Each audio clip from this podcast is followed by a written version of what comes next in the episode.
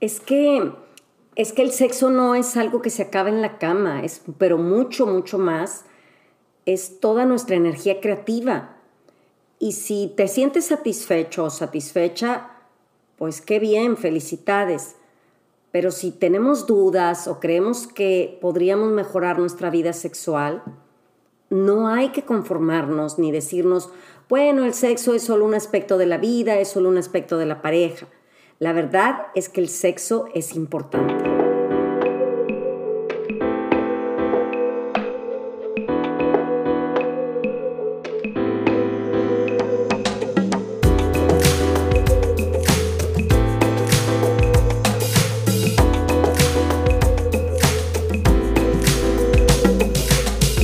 sexualidad responsable, responsable hacia nosotros mismos, es informarnos, conocernos, darnos placer.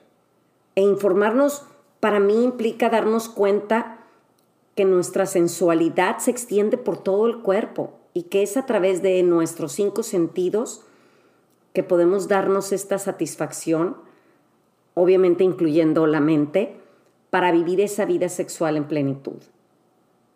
En este episodio no estamos hablando de toda la ética en cuanto a la sexualidad. Para mí estamos hablando más que nada pues de la sexualidad en general, como, como la vivimos. Y para empezar, a mí sí me gustaría aclarar que tanto hombres como mujeres no somos dos especies distintas, sino que pertenecemos a una misma humanidad y que tenemos cualidades complementarias nos necesitamos mutuamente. Y solamente reconociendo este punto, creo que podemos tener una vida no solo sexual, sino en general una vida en armonía, obviamente sexualmente. Es un tema totalmente inherente al ser humanos y que a veces lo vivimos como si fuera un aspecto que si quieres puedes tomar o si no, no. Hay personas que viven su sexualidad, otras que no, como si fuera algo opcional. Y realmente es tan natural como comer, como ir al baño y es una necesidad básica. Y yo creo que aquí lo más importante es precisamente que no lo vivimos así, como algo natural y como algo que podemos experimentar sin inhibiciones, sin prohibiciones, sino al contrario, vivimos a veces el sexo como manipulación, vivimos el sexo como un trauma, fueron abusados o vivieron algún tipo de, dolor en su infancia con la sexualidad. El sexo a veces como obligación, el sexo como prohibido. Precisamente la sexualidad creo que es algo que se vive, la verdad no sabría decir si desde la panza, pero sí creo que desde que somos humanos ya estamos viviendo nuestra sexualidad. Y, y es muy lindo y a la vez para mí ha sido muy confrontante darnos cuenta que cuando lo vives sin tabúes es normal en un niño chiquito que le dé curiosidad. Como adultos a veces lo vemos con unos lentes de, de, tantos tabúes y de tanto rechazo y de tanto miedo y de tanto dolor que le ponemos un tinte que no tiene nada que ver, ¿no? Así como podemos sentir bonito las cosquillas, te hacen piojito, así, pues así es un área de sensibilidad y se siente lindo y están explorando su cuerpo. Y desde ahí inicia lo que tú decías, como muchas veces se vive desde el abuso, desde el dolor, desde el trauma. Y creo que hay, que hay ciertos traumas que son obviamente otro boleto, pero en general todos como sociedad venimos viviendo la sexualidad de una manera como muy cortada, muy llena de tabúes. Claro, porque a veces yo creo cuántos podríamos empezar a descubrir cuántos dogmas tenemos acerca de la sexualidad. Por ejemplo, el sexo lo vamos a experimentar solo si hay un compromiso, en lugar de poderlo experimentar más con más libertad. No, y para empezar, solo si hay otra persona, ¿sabes? Como si necesitaras que esté alguien para ser una persona sexual. Cuando el inicio de ser una persona que vive su sexualidad es precisamente contigo mismo. Y para poder tener una vida sexual saludable y linda con alguien más, de inicio necesitas tenerla con tu propia sensualidad como persona. Justo lo que acabas de decir, Andrea, la sexualidad yo creo que va completamente unida a la sensualidad. ¿Y qué vendría siendo la sensualidad? Ese despertar a nuestros cinco sentidos y que lo vamos haciendo como recién nacidos, poco a poco empezamos a abrir a nuestros sentidos. Pues algo que, que, yo he disfrutado mucho acá desde que nos venimos a vivir a Tulum, hay muchas mujeres toples. Yo siempre he querido que mi hija aprenda que su cuerpo no tiene nada de malo. Hemos descubierto como una manera distinta de ver las cosas porque de repente ves mujeres que se sienten muy en paz muy en calma, que no están haciéndolo ni por morbo, ni por llamar la atención, simple y sencillamente están en su cuerpo, llegan, se meten a la playa, se salen y, no hay nada malo con ellas. Y eso es algo que, es como bien fuerte, cómo lo vivimos desde, yo me acuerdo cuando empezaron a salir boobies a los 12 años y me ponía corpiño y me daba pena que se me transparentara el resorte del corpiño, pero si no usaba, pues qué pena porque ya se te un poquito las boobies y y lo vives como, como algo feo o como algo repugnante o como algo como que hay algo malo contigo. Ajá, indigno. Si se te ve porque se te vio y si no se te ve porque pues no tienes. Y el chiste es que no hay manera de, de sentir como que... De acomodarnos. Yo creo que lo que más sería sería una sexualidad donde realmente tú puedas experimentar también la sexualidad que tiene que ver con sensualidad, tiene que ver con placer. Y ahí nos meteríamos en otro de cuántas mujeres jamás han vivido un orgasmo y ya hasta tuvieron hijos. Todo lo que eso implica, no solo es el no tener orgasmo, es que si no estás sintiendo placer o no estás llegando a sentir tanto placer, entonces estás hablando de que probablemente las relaciones sexuales también duelan. Claro, y yo creo que tienen que ver con una imagen de nosotros mismos, una definición de quién soy, si me siento digna de sentir placer. Y todo esto también puede ver con lo que decíamos con ese sexo manipulado o sexo, y no estoy hablando de masturbación, sino sexo manipulado a nivel de cómo nos lo, nos lo venden. También, cuántas mujeres, hombres, no sé, no dudo que la mayoría lo vivan como algo natural, porque como leí en un libro hace muchos años, los hombres crecen con su sexo en las manos. Cuando van a hacer pipí, se están tocando, tienen un reconocimiento de su pene. Y las mujeres, no hay mujeres que ni siquiera saben que tienen un clítoris. Y a mí me encanta porque en ese mismo libro leí, que se los recomiendo mucho, que se llama Tu sexo es tuyo y se los ponemos luego en, en la bibliografía, ella habla de cómo no reconocemos ni siquiera que tenemos un clítoris. Y como hemos dicho a lo mejor en algún episodio, el clítoris no tiene ninguna otra función más que dar placer. En los hombres tiene otras funciones, pero es una parte del cuerpo femenino que lo único que tiene de función es darnos placer, no tiene ninguna otra cosa. No vas a hacer pipí, no vas a tener hijos, no nada. La ablación del clítoris, en cuantos todavía países todavía existe la ablación del clítoris. Al desarrollo de una sexualidad sana, y cuando digo sana, es llena de placer, llena de, de poderte sentir en tu cuerpo, habitar tu cuerpo. Claro, por supuesto que es sentirte en tu cuerpo, pero creo que tiene muchísimo más que ver con una energía femenino-masculina saludable, con una energía de aceptación, de amor propio, de autoconocimiento. Exacto. O sea, el hecho de delegar por completo el placer que tú puedas sentir a otra persona, desde ahí ya es como, cero me estoy haciendo responsable ni de mi cuerpo y pues muchas veces tampoco de cómo me siento y de muchas otras cosas que ya van como que pegadas, yo creo. Pero lo primero es conozco mi cuerpo, sé lo que me gusta, aprendí lo que me gusta. Yo, por ejemplo, en algún momento que trabajé en un colegio, habían unos papás que su niña tenía mucha ansiedad, entonces se tocaba mucho. Eso pasa a veces con los niños chiquitos cuando tienen como mucha ansiedad y no saben cómo sacar esa ansiedad. Y ellos le decían, ya vas a empezar a hacer tus cochinadas, ya deja de hacer tus cochinadas. Entonces, ¿qué connotación puede tener para esa niña que desde los tres años ya le estaban diciendo que esa es una cochinada? O sea, tu cuerpo es una cochinada cuando es lo más hermoso. Por supuesto. Y, ¿sabes qué pasa? Que entonces no solo es físico lo de quitar el clítoris.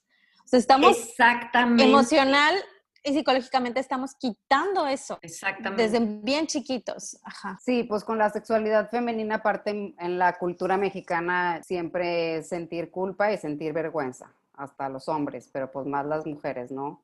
Y creo que tiene mucho que ver eso con nuestra cultura. Pero yo creo que con todas las culturas. Es que ese sexo que nos muestran en las películas, que yo digo que vienen de la guerra después de cinco días, diez días, y tienen relaciones como si flotaran, y digo, con la pestilencia que ha de traer este hombre de la guerra, yo jamás podría tener ese sexo volátil para nada. ¿Cómo puedes vivirlo sanamente en una sociedad que lo alimenta a no vivir sanamente? Y que, como número uno, la desinformación, que, lo, que no es una conversación que se tenga desde que son niños. Número dos, el no adueñarnos de nuestro cuerpo. Ahorita que dijiste lo de los sentidos, Geo, en un libro que yo estaba leyendo de sexo tántrico, dice la importancia de, de empezar a comer con las manos, de caminar descalzo en el pasto. O sea, hay gente que tiene sus sentidos completamente dormidos. Preguntarnos, o sea, me da vergüenza mi cuerpo, me da vergüenza mi sexualidad. Pero yo sí creo que, por ejemplo, en todo eso que han mencionado hasta ahorita, el problema principal, yo lo veo como un espectro, donde tienes los dos extremos. Entonces, tanto está unas cosas como en un extremo como otras en el otro. Y al final del día, eso es, eso es lo que decíamos ahorita, constructo social. Es de en donde vives, y lo que se te ha dicho y lo que se cree y cómo se cree y entonces desgraciadamente somos un producto, o sea, nuestra sexualidad termina siendo el producto del lugar en el que estás, la cultura en la que te creas, con las religiones con las que te creas, con las que te desarrollas, con las que eres criado. Y todo esto termina definiendo y termina poniendo tu sexualidad en una zona del espectro. Y desgraciadamente se ha convertido en algo que determina y está sí, pues determinado por nuestras sociedades y no por nosotros. Yo creo que también implica conocerte, porque echarle la culpa a la pareja, sea hombre o sea mujer, decir es que él no es bueno, cuando en realidad eres tú la que tienes que conocerte para poder pedirle al otro también que te dé y, también aprender a recibir cuando hablábamos de la alimentación, de poder aceptar ese, afecto, esas caricias. Es que como decían hace ratito, es completamente individual y lo vives como lo tienes adentro. O sea, que el sexo no es algo que te sucede, sino es algo que tú haces que te suceda. Y aquí es adueñarnos de que no es algo que alguien te va a dar, sino es alguien, algo que tú vas a crear ahora sí que las condiciones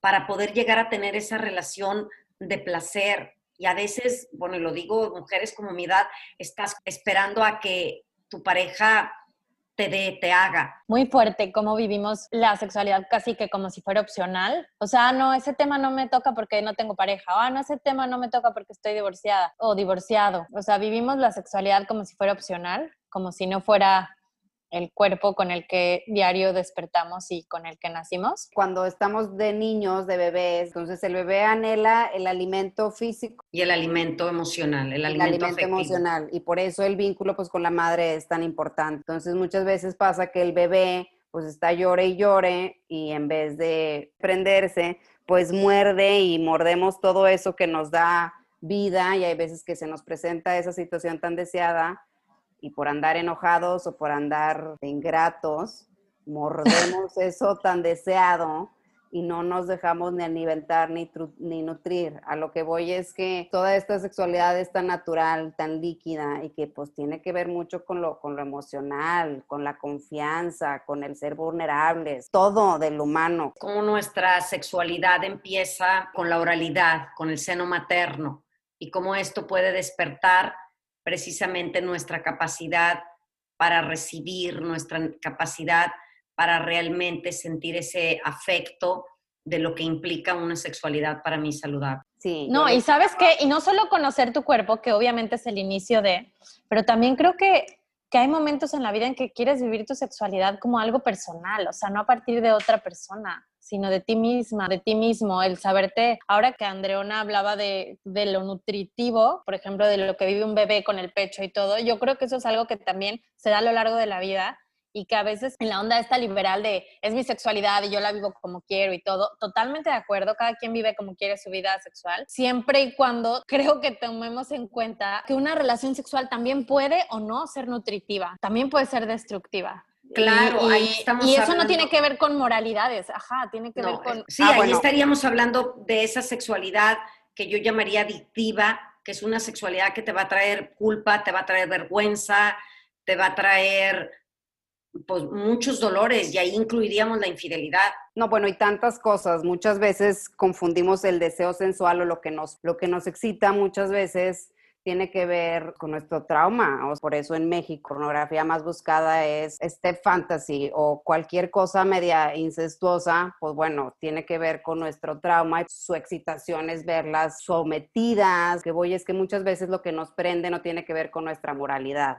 Entonces, una cosa es que eso te prenda y, lo puedas expresar con tu pareja y eso no tiene nada que ver con la moralidad. Allá lo que voy es que este círculo vicioso como de abusivo y abusado en, esta sexualidad de México, porque es tanto el tabú y tanto el miedo que se alimenta todo eso. Pues México es de las, del país que más busca pornografía. Este tabú, este no hablar de las cosas que pasan. Un cuerpo perfecto, por ejemplo. Mucho de lo que nos vende la pornografía, pues yo que tengo que ofrecerle a mi esposo, si yo no me veo como la del video, como la de la pornografía, o yo que tengo como esposo que ofrecerle a mi esposa. La imagen que tengo para presentarle, sino el cómo llegar al orgasmo. En la pornografía, por lo regular, llegan súper fácil, rápido, todo muy bien, y mientras nosotros no nos conozcamos a nosotros y podamos realmente decir, a mí me gusta así, o a través de una masturbación, o de sexo oral, o de cualquier otra cosa,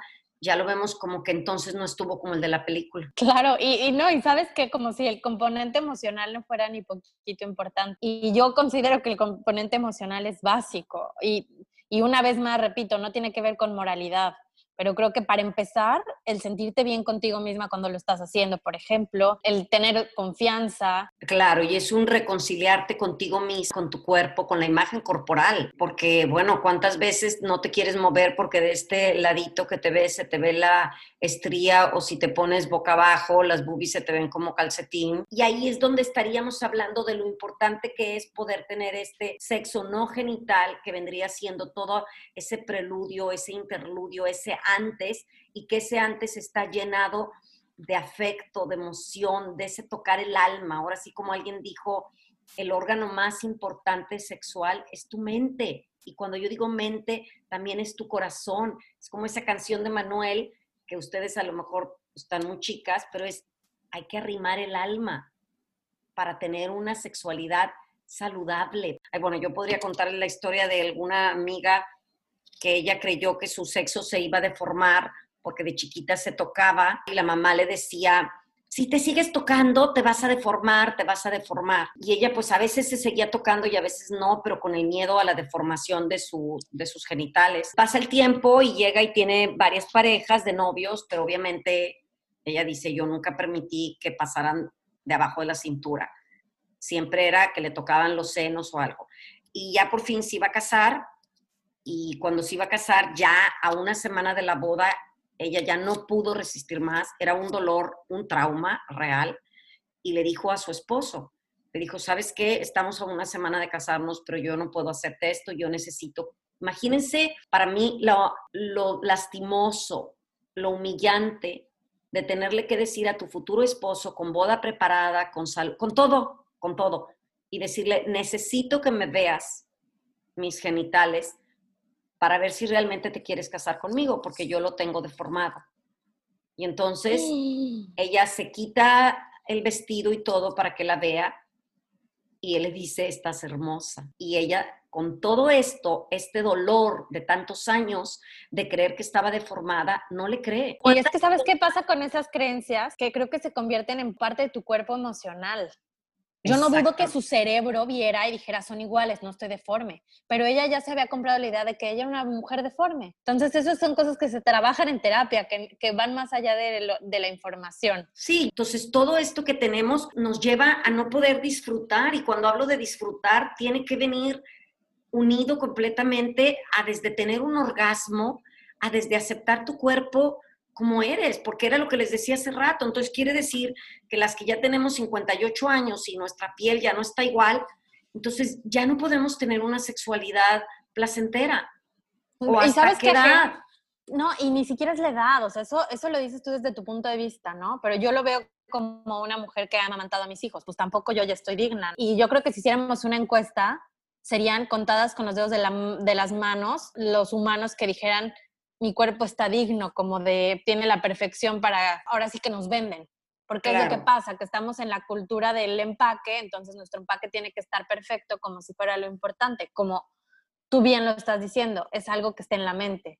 Claro, y yo creo que hablando de este placer y hablando, por ejemplo, de tener orgasmo, no tener orgasmo, yo creo que la gran diferencia entre una mujer que sí tiene orgasmos y la que nunca ha tenido un orgasmo es en que la primera, o sea, la que sí tiene orgasmos, se ha informado, sabe, conoce su cuerpo, sabe que tiene un clítoris, sabe que este órgano está hecho para sentir placer y se sabe merecedora de este placer. Y la otra se siente con culpa, con vergüenza o simplemente no conoce su cuerpo y no hay esa comunicación con su pareja. Y bueno, y también nos iríamos en el caso de los orgasmos, cuántos hombres que padecen eyaculación precoz por las mismas situaciones. O cuando tienes una pareja, me voy a mejor hablar personalizada, cuando tienes una pareja y te dice, ay, es que tú te tardas mucho, la mayoría de las mujeres no se tardan tanto. ¿Qué haces? Pues si estás informada, te atacas de risa y dices, este güey nunca ha estado con una mujer que, que no finja un orgasmo. Oye, qué maravilloso, claro. o sea, exactamente. Que tardas. Qué lindo lo que acabas de decir, Andrea. Adelante. Si bien les va, les está preguntando, te, tan siquiera te pregunta si te vienes o no, pero pues en dato grosso modo que hay un video que dice en el hombre heterosexual, ¿cuándo creen que se acaba la relación? Pues cuando él se viene y cuando él se viene y si la mujer se vino, chingón, y si no, pues con permiso. O sea, eso es lo que pasa a ustedes, qué bueno que llegan a tener esas conversaciones, pero en sí la mujer ni siquiera sabe que ella puede tener eso, siempre es en función del hombre, casi siempre. Pero a veces, también hay mucho, pero también hay muchos hombres, la verdad, muchos hombres que sí dejan de cosificar o ver a la mujer solamente como algo que pueden penetrar y realmente, y aquí es la maravilla, cuando encuentras, sea hombre o mujer, a la pareja, que realmente está para el otro, vaya, es un orgasmo mutuo. Claro, bueno, de hecho, eso es, eso, es, de las mejores recomendaciones para llegar a disfrutar la sexualidad, es no cosificar a tu pareja, o sea, verla como un ser siempre. Entonces, siempre estás en busca de dar placer, no solamente que te estén dando placer y no verla como un objeto, porque cuando los vemos como un objeto, pues es cuando hasta nos sentimos más controladores, ¿no? Y el sexo como que ya cuando tienes esa conexión con alguien es todavía más primitivo, más controlador. No está a tu merced, no solamente va a ser buena contigo, va a ser buena con todas las personas, ¿verdad? Pues si no, no quieres alguien bueno. Exacto, exacto. Y, la importancia de empoderarnos, hombres y mujeres, o sea, de adueñarnos de nuestro cuerpo. Yo creo que, eh, como dice Geo, de amigas y amigos y conocidas y conocidos o de nadie o mejor de experiencia personal, pero cuando tú quieres ser sensual, rara vez vas a lograrlo si estás pensando, ¿qué le gusta? ¿Qué muevo primero, la cadera o el hombro? No, ¿cómo vas a ser sensual cuando dices, me siento sensual? Y me voy a mover como yo me siento sensual. Y, lo mismo aplica para el orgasmo. No, no, no, tiene tanto que ver como con que si el hijo de su madre no me preguntó. Tiene mucho que ver también con el cuento que nos contamos. Una cosa es decir, es un egoísta, se vino y yo no me he venido. Y otra cosa es decir, no, pues estoy buenísima y no se pudo aguantar. A ver, con permiso, mijito, porque sigo yo. Y no ¿Cómo te vives? ¿Como desde la victimez? Y no, y no hablo de toda tu relación, ¿verdad? Pero ¿Cómo lo vives? ¿Desde el empoderamiento y desde adueñarte de tu propio placer también? ¿O desde la victimez de lo que el otro tiene que hacer? Tenía que darte. Y para esto que estás diciendo, por eso es importante, yo creo, sí, pero aprender a estimularnos a nosotras mismas, a nosotros mismos, hablando de nuestro cuerpo, ejercicios realmente para erotizar nuestro pensamiento, porque yo sé, yo tuve hijos también bebitos, y qué difícil es estar pensando en que si está tapado, no está tapado, que si el niño está dormido, que si se cae de la cama y estar sensualmente, totalmente en, el momento presente. Entonces, también tener esos pensamientos y allí es donde entra para mí la relación de todo el día con tu pareja. Es desde que te levantas, no es llegas y coges, es, es erotizar el pensamiento, los mensajes, el momento, cómo te mueves, todo, a veces algunos juguetes sexuales y también descubrir qué te revelan tus fantasías sexuales y permitírtela. Y no solo con tu pareja, Geo, eh, desde sino con todo el mundo. no.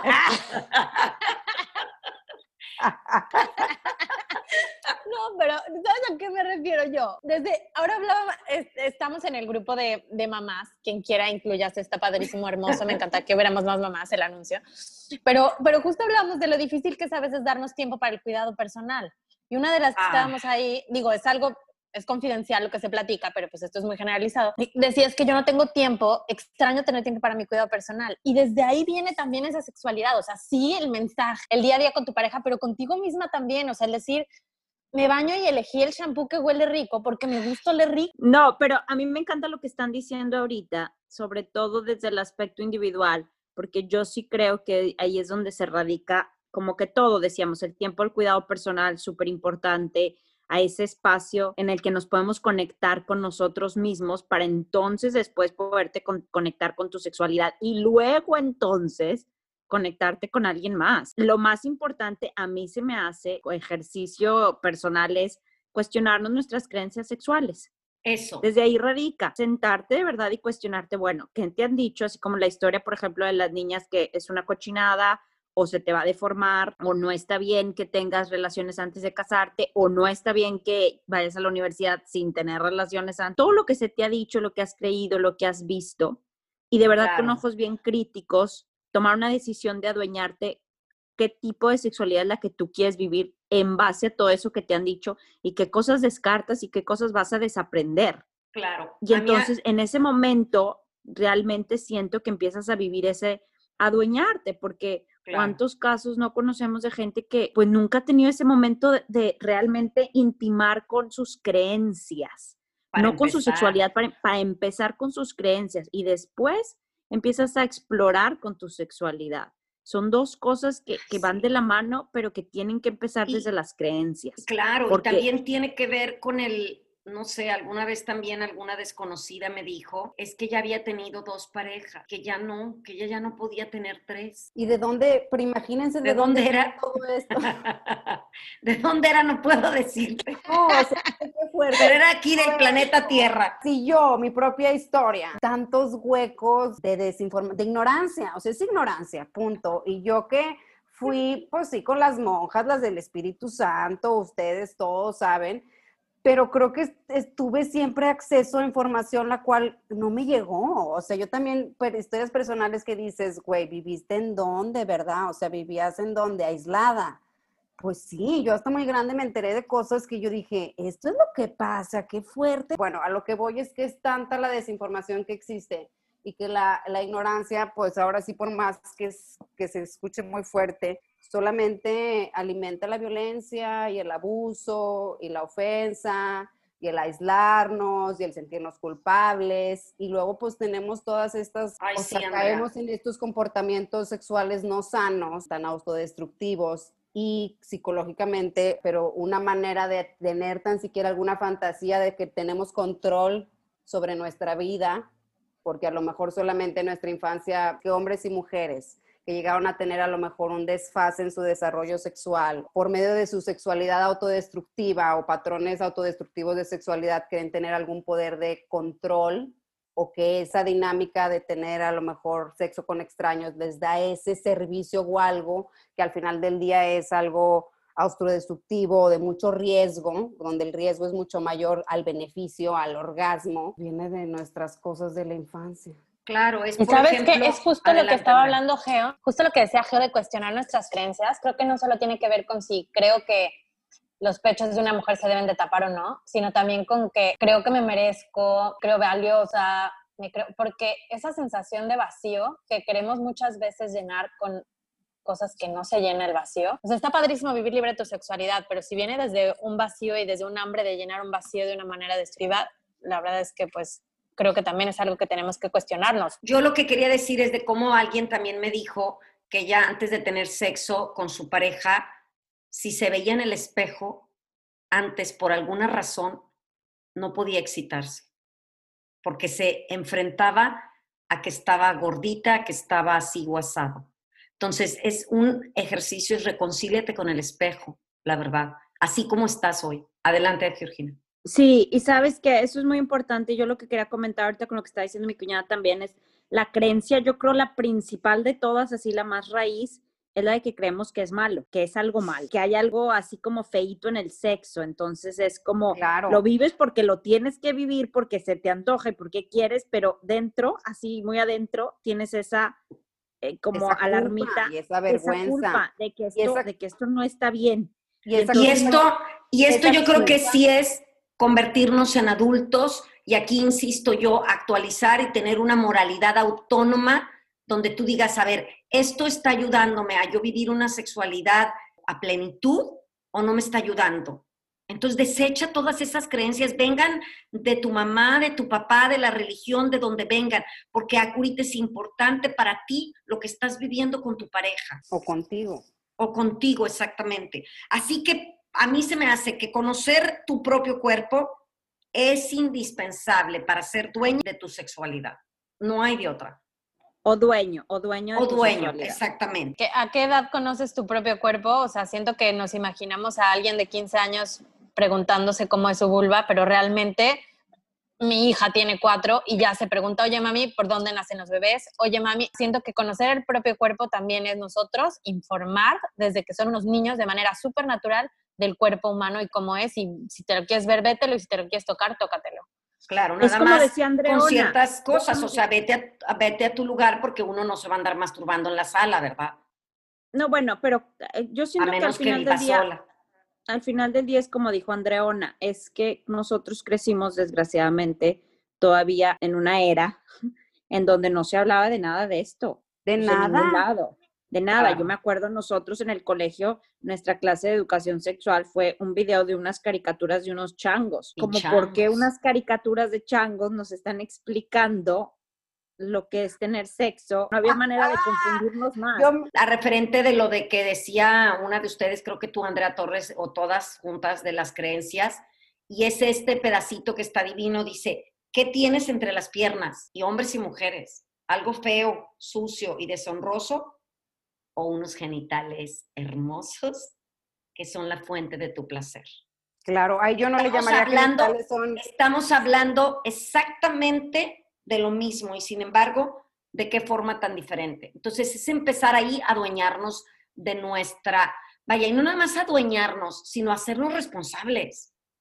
O sea, no va a venir nadie a dártelo. Es algo que no es que te sucede, sino que tú haces que suceda. Sí es importante hasta lo que hemos hablado, que realmente para poder gozar tenemos que desprendernos de la vergüenza, del miedo y de todos los paradigmas y creencias que tenemos acerca de la sexualidad, de cómo la vives, de conoce tu cuerpo, como decíamos, realmente qué es para ti una sexualidad, eh, saludable, donde puedas experimentar el gozo. Y que al final del día una sexualidad sana es la que no te da arrepentimiento al día siguiente, a, la que, a, la que, tú te entregas. Esa es la eso es, eso es, eso es la sexualidad sana. Por ejemplo, con las adolescentes, eso es lo que se trabaja. Cuando vas a realmente disfrutar tú de tus relaciones, de tu sexualidad, es cuando vas a poder pagar las facturas de lo que sea que eso te lleve a vivir porque no es solamente el momento, es todo, como Y lo que estás diciendo, Andrea, eso nos... Antes, el todo. es que lo que estás diciendo yo lo resumiría en que esa sexualidad nos desconecta de nosotros mismos.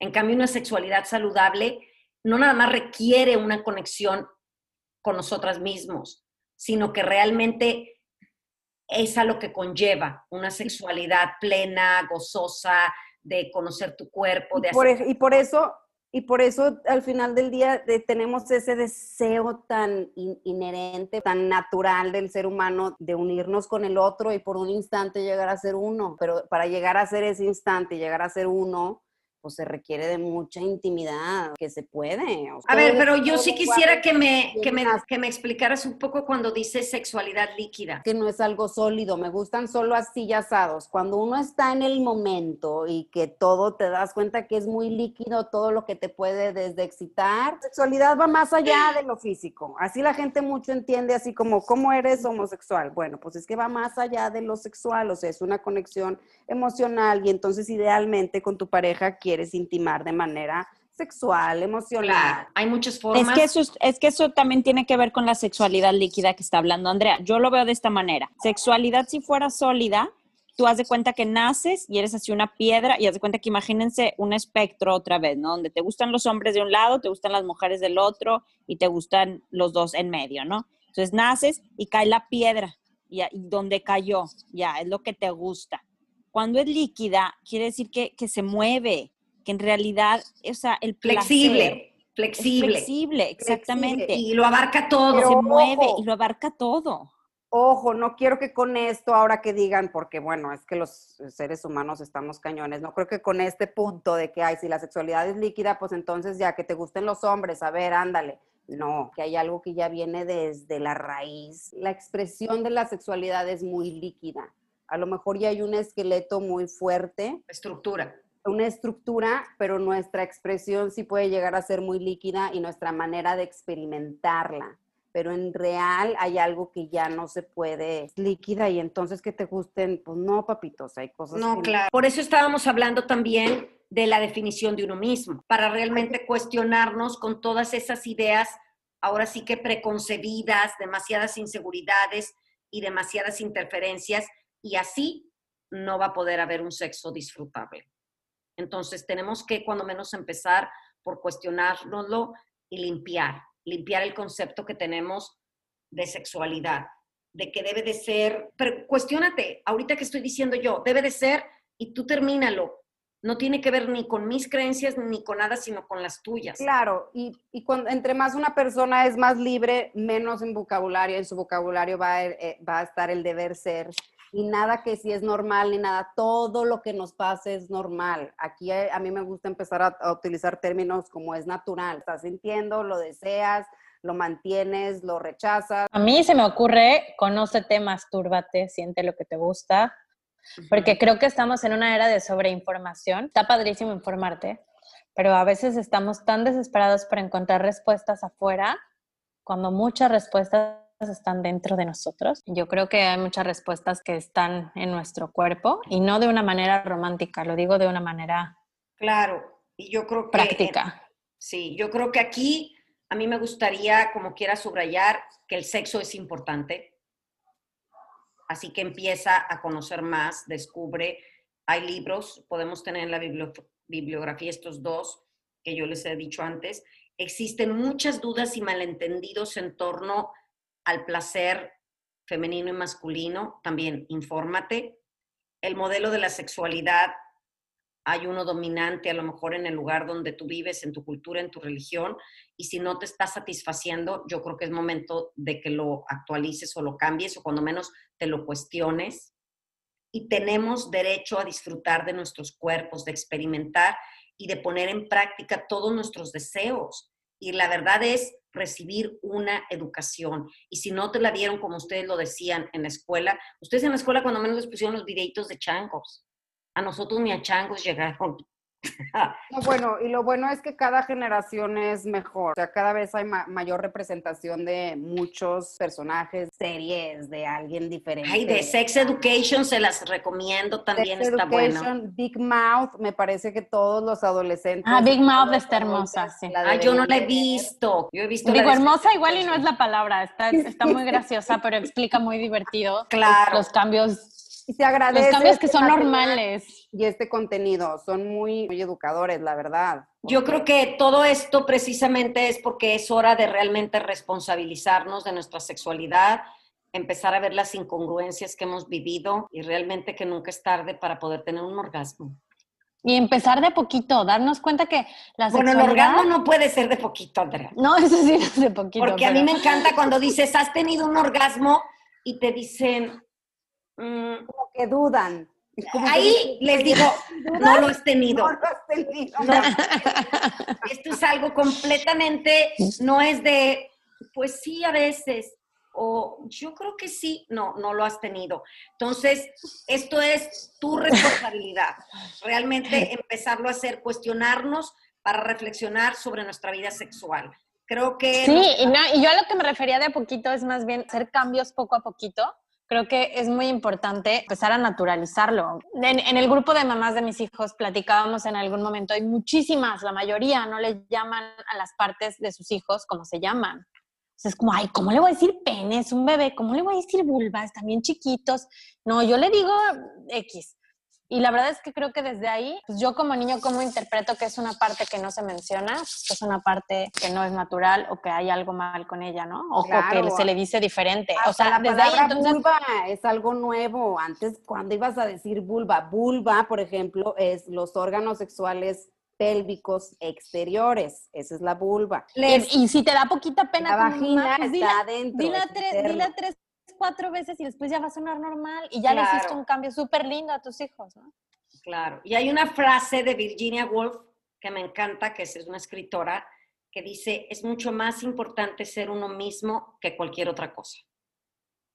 Y yo creo que esto tiene que ver precisamente con el poder empezar a descubrir nuestra sexualidad.